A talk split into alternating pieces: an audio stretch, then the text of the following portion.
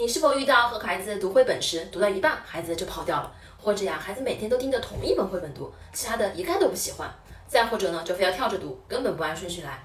每次这样，你是不是都会火冒三丈啊？可是你真的会亲子阅读吗？今天我就来给大家讲一下如何进行正确的亲子阅读。亲子阅读的目的呢，其实就是培养孩子对阅读的兴趣。可是当你遇到了以上三个问题的时候，你是否就会觉得孩子他对阅读其实就没有兴趣了，想放弃了呢？父母应当啊，把阅读融入到每天的生活游戏中，让孩子明白绘本其实就是一种玩具。当还没开始读呢，我们就给孩子设下种种的阅读规矩，不能跳着读，每本书一定要读完，等等。这些规矩啊，就成了孩子阅读兴趣中的绊脚石。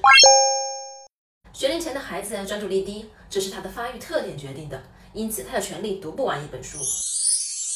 创造读书环境，例如阅读角，父母要记住，每次只拿两本书给孩子选择，孩子选一本，然后就把另一本收起来。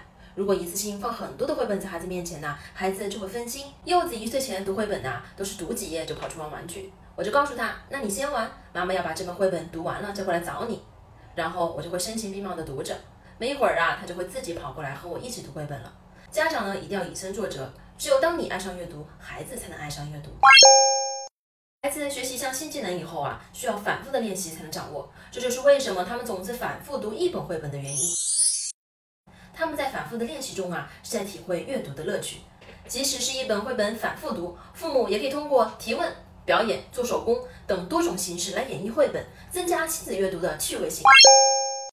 像我们成年人自己在选择一本书的时候，是不是也会大致的翻一翻，然后看看有没有什么吸引自己的地方？那为什么孩子不可以这样呢？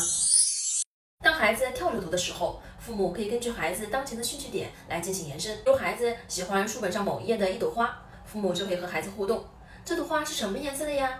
花旁边还有什么呀？如果孩子感兴趣呢，父母就可以顺势读下一页的内容。亲子阅读呢，不是比赛，不是谁读得多，谁读得久就是第一名。所谓亲子阅读，亲子比阅读更重要。这是你和孩子之间一段高质量的时光，你们只需要好好的享受这个过程。养育孩子叫全脑的发展，读绘本呢，只是其中的一小部分。